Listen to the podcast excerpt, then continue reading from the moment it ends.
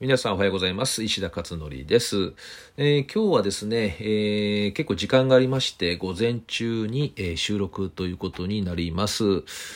えー今あれですよね、なんかあのコロナがあまたちょっと、ちょっとというかね、なんかそこそこね、こう出てきてるような感じで、えー大阪なんかね、結構今ね、赤、赤表示ですか、えー結構今ね、えーちょっと外出自粛みたいな形で、えー2月15日までっていうね、なんか出てましたけども、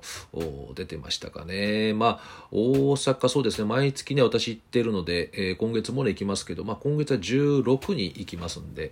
えーまあ、1日ね、あの、外れてるっていうこともあるんですが、えーまあこのだから15日までの間に、えーそこそこ外出の自粛がなされると今までの、ね、統計データ上下がるということもあるんで、えーまあね収まってくれるといいなというふうには思っています、えーただやっぱり寒く、ね、なってきてますからねなかなかこのでもあれですよねインフルエンザが昨年対比で99.9%減って言ってましたね、まあ、つまり、えー1000分の1えー昨年の1000分の1というね、えーそれぐらいの感染者ということでインフルエンザ全く流行ってないという、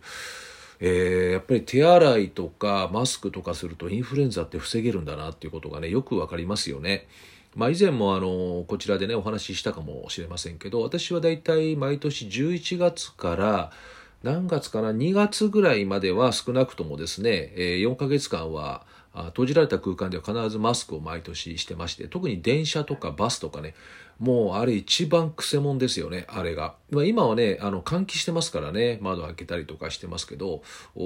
今までね、窓開けるなんてこと絶対なかったわけですしね冬は。なので、えー換気も悪いしあとみんなマスクしてないでかなり咳してるよね。咳くしゃみが多くて、まあ、大体あのしてるのおっさんなんですけどね。えーでもそういった方々も今はマスクをしているということで、えーそういった意味ではすごくあの感染しにくい、ねえー状況になっているなというふうに思っています。で本当に面白くて私はこれ経験談のね経験のお話なんですけどマスクをしない年ってね、えその時期ですね11月からインフルにかかってたんですよね。だけどマスクをしてるとかかんないんですよ本当に。なので、えーまあ、そういったジンクスジンクスっていうか多分まあ何か一定的な科学的根拠あるんでしょうけどお、まあ、たまたまっていうのもあるかもしれないけどね。でも過去もう20年ぐらいそういうね、えーパターンでずっと来てるので、うんまあ、私の中ではですねやはりマスクっていうのはすごい要望になってるなっていうふうにね思いますかね、えーなのでやっぱりマスクってこれでも当初意味ないって言われてたよねずっとね。ずっと最初の頃 WHO もそうだったけどずっと意味がないってずっと言っていて。でもあるよねやっぱりね私は少なくとも経験上あるというふうにずっと思ってきたので、えーやっているんですけどねまあ今年はだから本当にみんなやってくれててまあこれから冬のシーズンはみんなやれるといいですよね本当はね。えーそうするとあのインフルエンザのワクチンも打つ必要もなくですね,、えーねこの感染になって余計なあこの負担もないですしね、えーなのでそういった形で冬はやはり予防していくっていうのが一番いいのかなって思いました。さて、えー、と今日のブログなんですけどえっ、とねこんなこと書いてみたんですね。タイトルは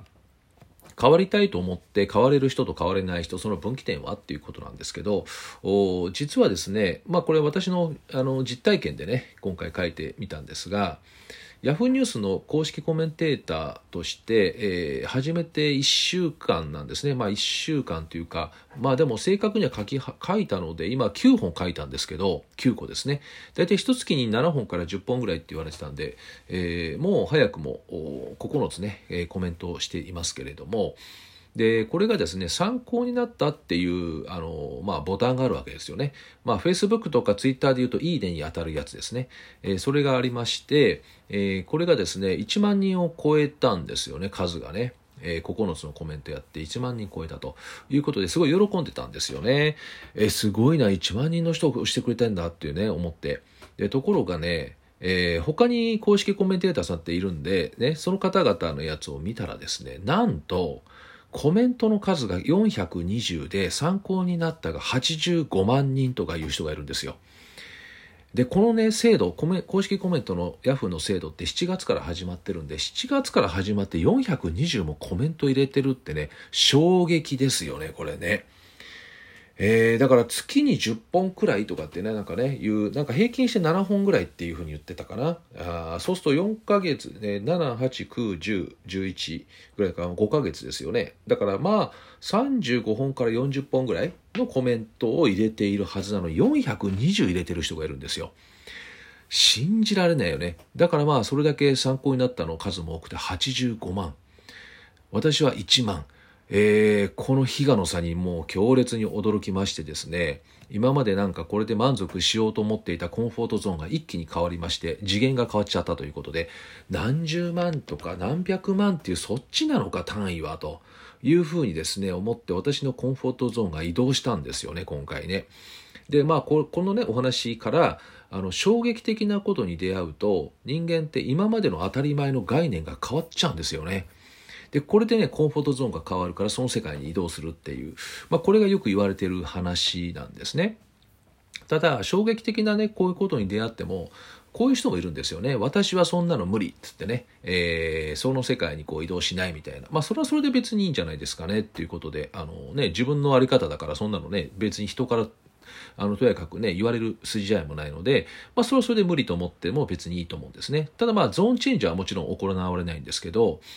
ただその嫉妬がある場合ね心の中にそんなの無理って言いながら嫉妬してたとこの嫉妬がもし潜んでるとしたら心の底ではそのゾーンに行きたいという本音があるかもしれないんですよね。でこれに気づくとですねその本音をさらけ出してしまえばゾーンチェンジが行われるということなんでただまあ嫉妬もなく全然無関心でいや別に私はそんなの全然思ってないですしみたいな感じで関心ないですっていうのはまあそれはそれでね一つのあり方でいいかなと思いますけど嫉妬が潜んでる場合はね妬ましいとかねこういうのが潜んでる時は実は本音のとこではそのゾーンに行きたいと本音では思っているという、まあ、そういったことはよく言われている話なんですね。なので、えー、まあまあその嫉妬のはちょっと置いといたとしてもこうやってね何か衝撃的なものに出会っていくとですね、えー、やっぱりなんか自分の心がでこうざわつくわけですよね。でざわついて。でなんかできないかなとかできるかなではなくてえそういう世界が当たり前なんだ本当はっていうふうに気づくとその世界に行っちゃうと。まあ、よくあるあの、えーとマラソンの話だったかな。えーと、人類がねあのフルマラソンで2時間何分っていうなんか壁があったんですよね。その2時間何分っていう壁は絶対に超えられないと人類はって言われていたのがある時ある一人のねランナーがその記録を破ったんですね。無理って言われていた壁を。そのその時から次々と記録破りが出てきたと。これどういうことかっていうとあできるんだと気づいたんですよねみんなね。でできるんだって気づくとみんな次々破っていくという、まあ、これがいわゆるマインドブロックっていうねこれが外れたという状態。もしくはゾーンがチェンジしたっていう状態ですよね、えー、なので皆さんもですね何かこう衝撃的なものに出会った時心がこうね、えー、え、そんなん、えそれ普通だったの？みたいなね、そういった感じのものに出会うとですね、ゾーンチェンジができるということですね。えー、もし何かね、こういった場があったらですね、ぜひ今自分分の心がこう変わってんだみたいな、そんな気持ちでね、思っていくといいんじゃないかなと思いました。まあ、今回私のね、実体験というか、本当に昨日、昨日かな？昨日か一昨日ぐらいにこれ感じたんですよね。ただまあね、えー、本当にチェンジするのかどうか。半年後ぐらいですかね。半年後ぐらいにどうなってるかっていうことで、私自身がですね、このヤフーのコメントですけど、まあ楽しみにね、えー、していきたいなというふうに思っています。えー、ということで今日は以上こんなお話でございました。ではまた明日お会いしましょう。